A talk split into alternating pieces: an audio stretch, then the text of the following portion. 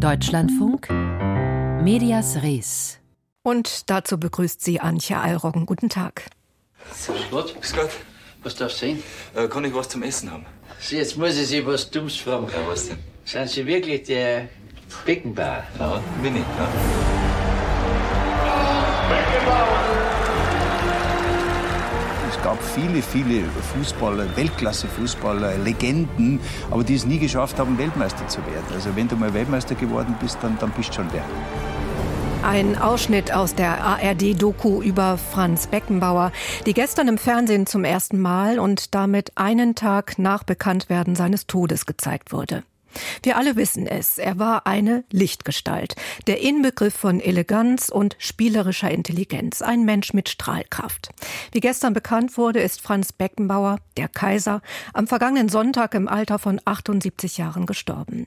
Geboren direkt nach dem Krieg, spielte er in München auf einem Ascheplatz inmitten von Trümmerfeldern und arbeitete sich mit dem Fußball langsam hoch, wurde damit zu einem personifizierten Wirtschaftswunder, einem Libero einem traumhaften Trainer. Welche Rolle die Medien bei dieser Legendenbildung spielten, darüber habe ich vor der Sendung mit Thomas Horky, Professor für Sport, Kommunikation und Sportjournalismus an der Hochschule Makromedia gesprochen. Was liebten die Medien so an ihm? Also Franz Beckenbauer ist sicherlich eine der größten Medienfiguren, die es bisher in der deutschen Geschichte gegeben hat. Von daher ist die Rolle der Medien gar nicht zu unterschätzen.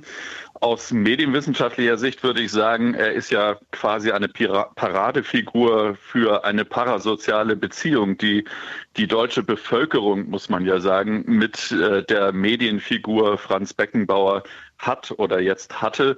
Das heißt also, äh, ein ganzes Zeitalter bundesrepublikanischer Geschichte hat er geprägt und wir mit ihm zusammen erlebt als Medienfigur. Von daher ist die Rolle der Medien gar nicht zu unterschätzen. Diese Leichtfüßigkeit, wie Sie gerade beschrieben haben, sorgte die für so ein Wunder in Zeiten des Aufbruchs, in denen es in Deutschland also auch bergauf ging? War er also damit auch eine Medienfigur seiner Zeit? Sicherlich. Also äh, Franz Beckenbauer ist ja über Jahrzehnte äh, präsent gewesen in deutschen Medien, sogar nicht nur in deutschen, sondern auch in internationalen Medien. Und er steht sicherlich mit vielen Aspekten für die deutsche Geschichte. Also wenn Sie sagen Leichtigkeit, ja, angefangen mit den 60er Jahren, seinem Aufbruch in der professionellen Fußballwelt, sorgte er für eine neue Leichtigkeit, also herausarbeiten aus dem vorherigen Arbeitsleben. Man muss ja vergessen, nicht vergessen, vergessen, wir haben mit den Fußball-Weltmeistern 1954 angefangen und er steht dann für den Aufbruch der nächsten Generation, also die, die dann 1974 Weltmeister geworden sind. Das ist einerseits eine Leichtigkeit, neuer Einzug, spielerische Fähigkeiten in den Fußball, aber auch andere Aspekte, wie zum Beispiel die Wirtschaftlichkeit. Also er war der Erste, der professionell gemanagt worden ist, der sich selbst auch als Testimonial in den Medien selbst präsentiert präsentiert hat und vermarktet worden ist. Und von daher steht er in vielen Aspekten sicherlich für diese Zeit des deutschen Fußballs und damit auch der deutschen Mediengeschichte. Ja, so viel zur Lichtgestalt Beckenbauer, aber am Ende fiel dann ja doch ein längerer Schatten. 5,5 Millionen Euro soll Beckenbauer für das sogenannte Fußball-Sommermärchen aus dem Jahr 2006 bekommen haben. Und einige Jahre später wurde bekannt, dass er als Mitglied des FIFA-Exekutivkomitees an der WM-Vergabe an Katar maßgeblich mitbeteiligt gewesen sein soll. Wie gehen Sie, wie gehen die Medien denn jetzt in den Nachrufen damit um? Wird das runtergespielt oder bekommt das durchaus Raum, dieser Schatten in der Berichterstattung? Also zunächst mal habe ich das so verfolgen können, dass dieses Thema durchaus sehr relevant und sehr äh, präsent ist in den Medien. Sicherlich auch zu Recht. Ein, zu der Medienfigur Franz Beckenbauer gehört eben auch diese Zeit. Also das heißt, äh, die ähm, Schatten, wie es formuliert worden ist, am Ende der Karriere.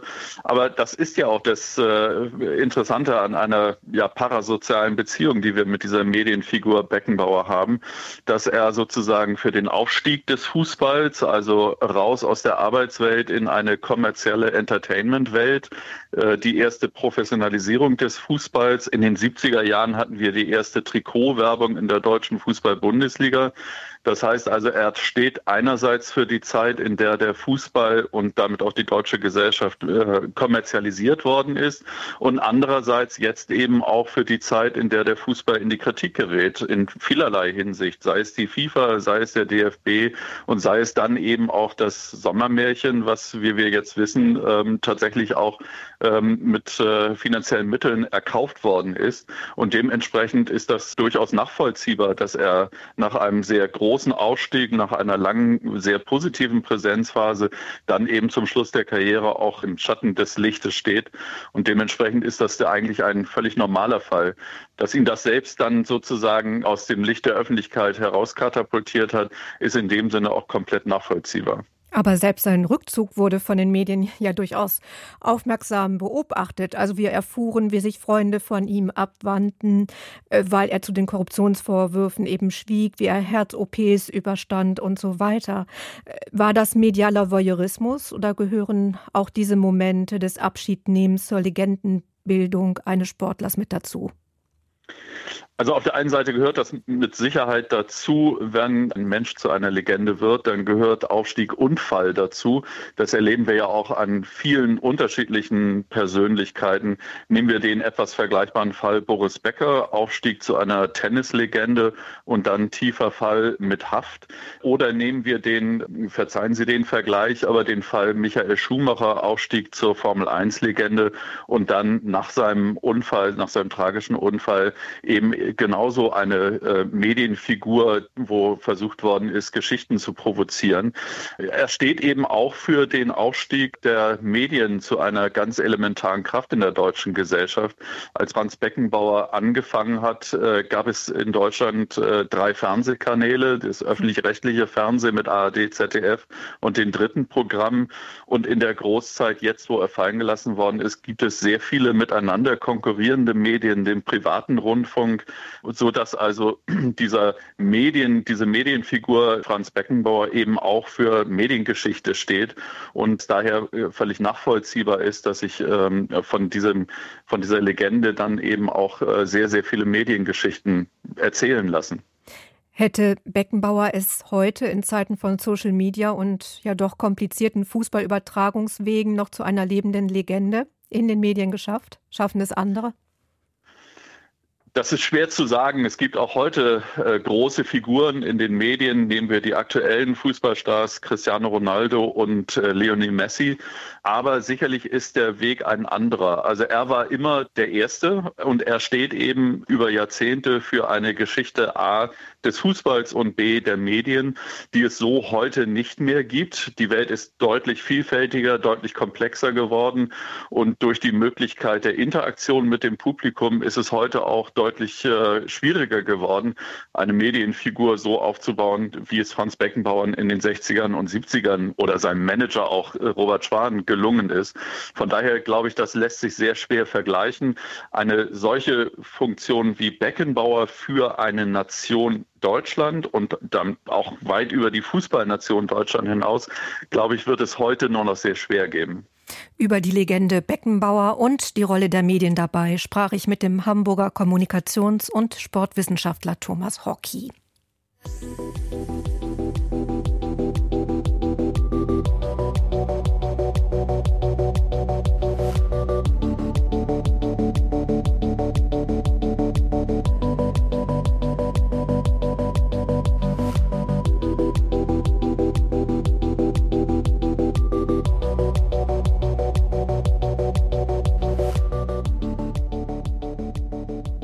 Die Harvard-Universität in den USA macht schon seit Wochen eine ihrer größten Krisen durch.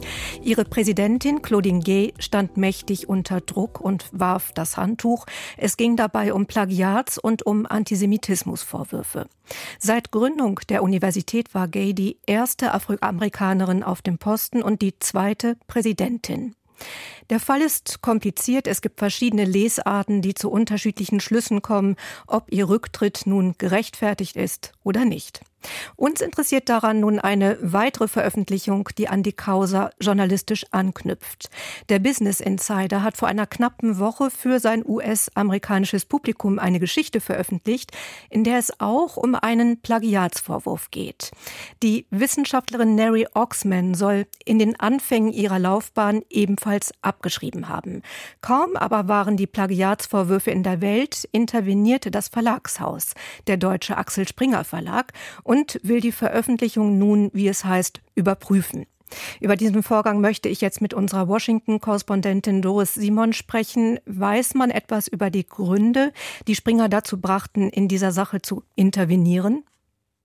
Nicht wirklich. Es gibt eine Erklärung, die hat zuerst der Medienjournalist Ben Mullin von der New York Times veröffentlicht. Darin heißt es nur, Springer sei, Zitat, einem Journalismus verpflichtet, der strenge Standards und Prozesse erfülle. Man nehme sich ein paar Tage Zeit, um die Prozesse rund um diese Geschichten zu überprüfen, um sicherzustellen, dass die Springer-Standards und Werte eingehalten würden.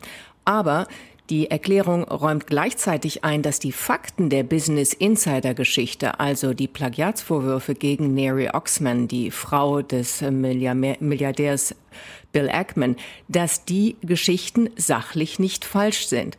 Und das legt hier für viele den Schluss nahe, dass es nicht um die journalistische Sorgfaltspflicht in der Recherche geht, sondern um etwas anderes. Ja, das vermutete die Washington Post ja auch in einem Artikel, dass hinter der Rücknahme nun vielleicht auch andere Motive stecken könnten. Welchen, welche werden denn da genannt, zum Beispiel in der Post? Ich sprach gerade eben schon von ähm, dem Hedgefonds-Milliardär Bill Ackman. Der hat maßgeblich dazu beigetragen, dass die von Ihnen ähm, anfangs erwähnte Claudine Gay, die ehemalige Präsidentin der Harvard-Universität, nicht mehr ihr Amt hat. Ackman hatte erst ähm, Antisemitismusvorwürfe gegen die Präsidentin erhoben und äh, anschließend als Plagiatsvorwürfe gegen sie bekannt wurden, ähm, sie deswegen auch heftig kritisiert. Er ist ein ehemaliger Alumni von Harvard und ein großer Geldgeber. Und er hat, äh, nachdem die Geschichte bei Business Insider bekannt wurde, sofort auf X, dem früheren Twitter, reagiert. Hier gehe es nicht um Plagiatsvorwürfe, hat diese abgetan, sondern hier gehe es sozusagen ähm, um, um eine Reaktion darauf, dass er die Harvard-Präsidentin ähm, mit zum Rücktritt gedenk, äh, gedrängt hat.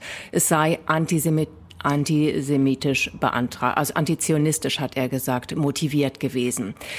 Hier hat die Washington Post jetzt noch einmal darauf hingewiesen, was in Deutschland ja bekannt ist, dass ähm, Axel Springer, der Verlag, seit dem Verlagsgründer sehr eng bei Israel steht und dass, das weiß man auch in Deutschland, wer in Deutschland bei Springer arbeitet, unterschreibt unter anderem, dass er das Existenzrecht Israels respektiert.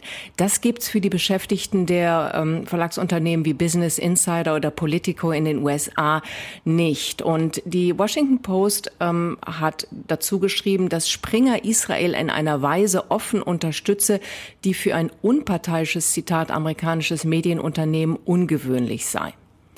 Ja, vielleicht noch hinzugefügt, Springer hat den Business Insider vor einigen Jahren für etliche Millionen, 450 Millionen Dollar gekauft.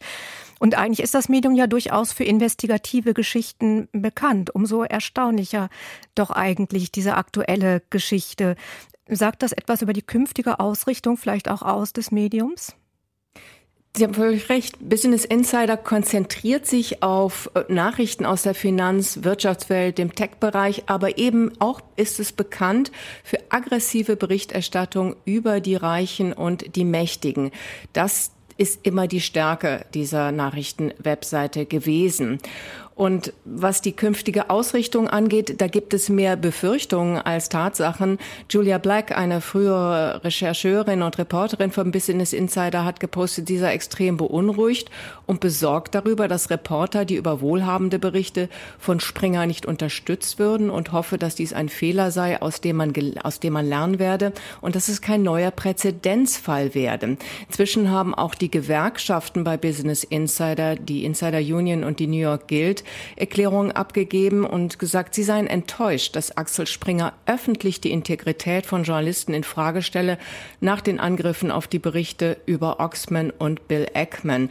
Und sie haben darauf hingewiesen, dass die Vereinbarung der Gewerkschaften mit Business Insider die redaktionelle Unabhängigkeit schütze und man deswegen die Entwicklung weiterverfolgen werde, um sicherzustellen, dass diese Prinzipien nicht durch Axel Springer oder irgendjemand anders gefährdet würden. Der Business Insider interveniert nach der Veröffentlichung eines Artikels, der eine Wissenschaftlerin mit Plagiatsvorwürfen konfrontiert. Über die komplizierten Hintergründe dazu sprach ich mit unserer Washington-Korrespondentin Doris Simon. Vielen Dank. thank you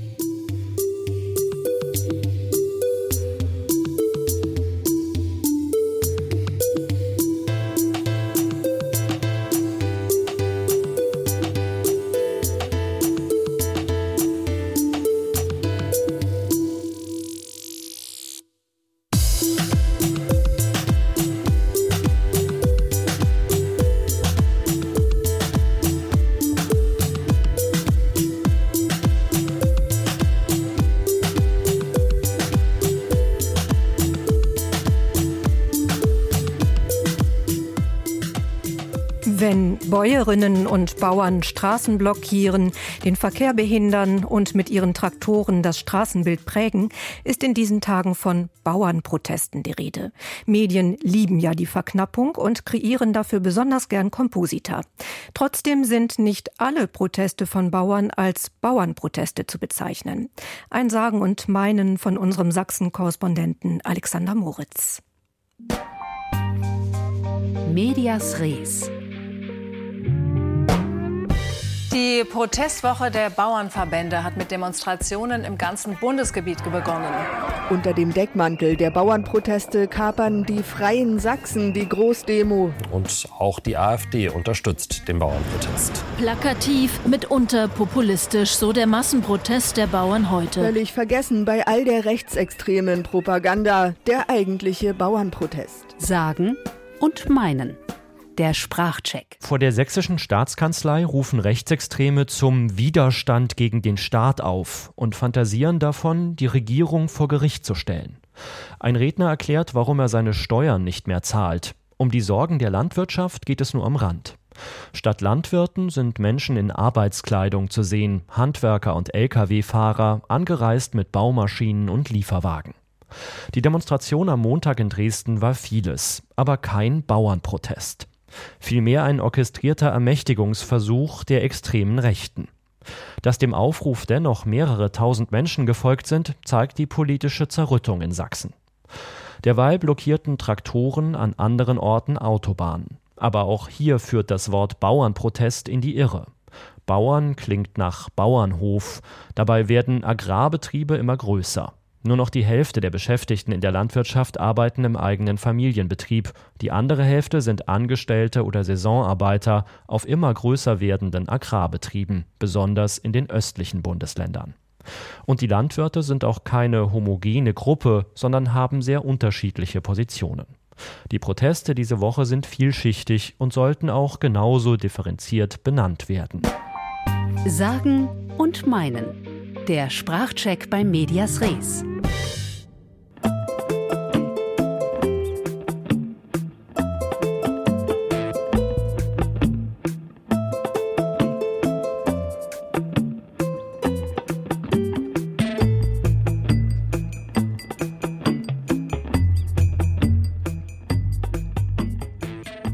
Heute sind wir in unserer Redaktion bei Medias Res fünf Personen.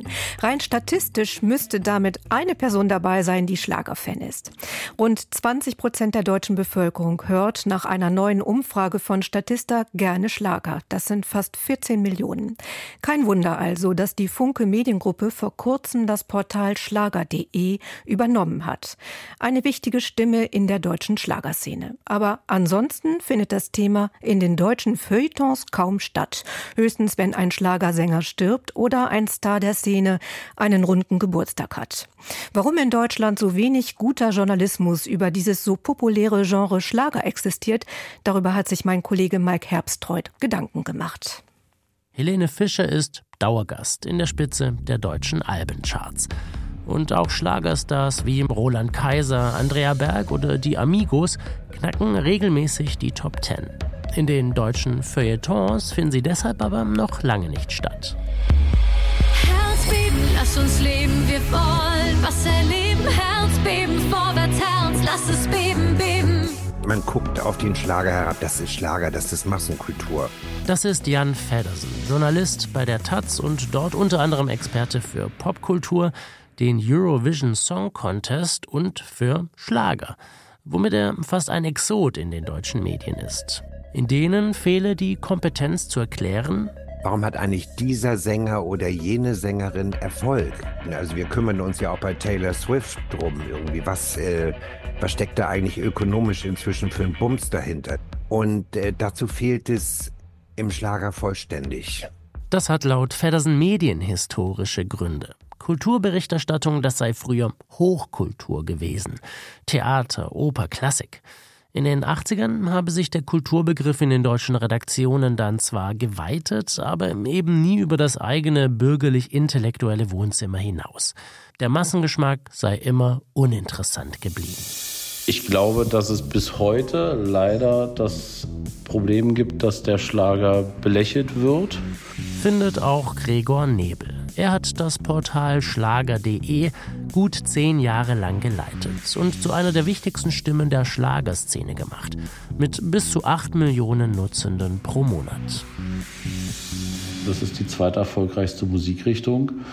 Warum reagieren wir nicht einfach mit ein bisschen Respekt dem gegenüber, sondern sagen so, ach nee, ist ja nur Schlager. Warum?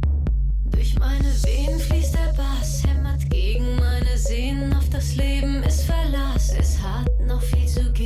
Die Beobachtung, dass in deutschen Qualitätsmedien vergleichsweise wenig über deutschsprachige Schlagermusik und deren Stars berichtet wird, trifft vermutlich zu. Das schreibt die Zeit auf Anfrage des Deutschlandfunks. Die Gründe dafür seien zum einen, dass Musikberichterstattung in deutschen Medien generell in den letzten Jahren zurückgegangen sei. Zum anderen gäbe es nun mal keine direkte Verbindung zwischen der Popularität einzelner Genres und dem journalistischen Interesse daran. Die Grundfragen bei Journalistinnen und Journalisten sind stets, ist etwas neu? Ist es interessant? Erzählt es etwas über sein bloßes Dasein hinaus? Und die Antwort auf diese Fragen lautet bei einem Großteil der Schlagerproduktion offenbar gleichlautend nicht zwangsläufig. Darüber hinaus ist es für MusikjournalistInnen auch gar nicht so einfach, mit Schlagerstars Interviews zu führen. Jan Feddersen. Nein, die Schlagerszene ist eigentlich gar nicht gewohnt, professionell mit Journalismus behelligt zu werden. Es wirkt manchmal wie ein Teufelskreis. Viele Medien jenseits der Regenbogenpresse haben Schlager lange nicht ernst genommen und wenig berichtet, weswegen die SchlagermusikerInnen den Medien oft sehr skeptisch gegenüberstehen und keine Interviews geben, weshalb wenig berichtet wird. Anders beim Portal Schlager.de, dessen langjähriger Leiter Gregor Nebel durch seine Mutter, die Schlagersängerin Carmen Nebel, aber auch andere Voraussetzungen hatte. Ich glaube, dass die Künstler bei Schlager.de natürlich wussten, dass wir, wie ich immer so schön sage, im Frieden kommen. Verstehe aber aufgrund der medialen Berichterstattung anderer Medien, dass da viel Skepsis besteht und dass man sagt, ach, nicht zu weit aus dem Fenster lehnen und am Ende wird man wahrscheinlich noch für seinen Erfolg kritisiert und für auf den ersten Blick einfache Texte. Aber vielleicht gehören diese Gräben auch bald der Vergangenheit an. Der Spiegel schreibt auf Anfrage des Deutschlandfunks, er beobachte die Schlagerszene aufmerksam. Und aus dem Feuilleton der FAZ heißt es gegenüber Medias Res, Schlager als Genrebezeichnung zur Abgrenzung von Pop hat eigentlich nie so recht Sinn ergeben und heute weniger denn je. Denn man kann ohne weiteres Stücke von Taylor Swift, Ed Sheeran und den Beatles Schlager nennen, ebenso wie solche von Roland Kaiser, Helene Fischer oder Vanessa Mai. Mike Herbstreuth über das im Feuilleton allzeit übersehene Genre des Schlagers. Um eine abgründige Geschwistergeschichte geht es heute im Büchermarkt gleich nach den Nachrichten. Für Medias Res war Antje Eilrocken am Mikrofon. Noch einen guten Nachmittag.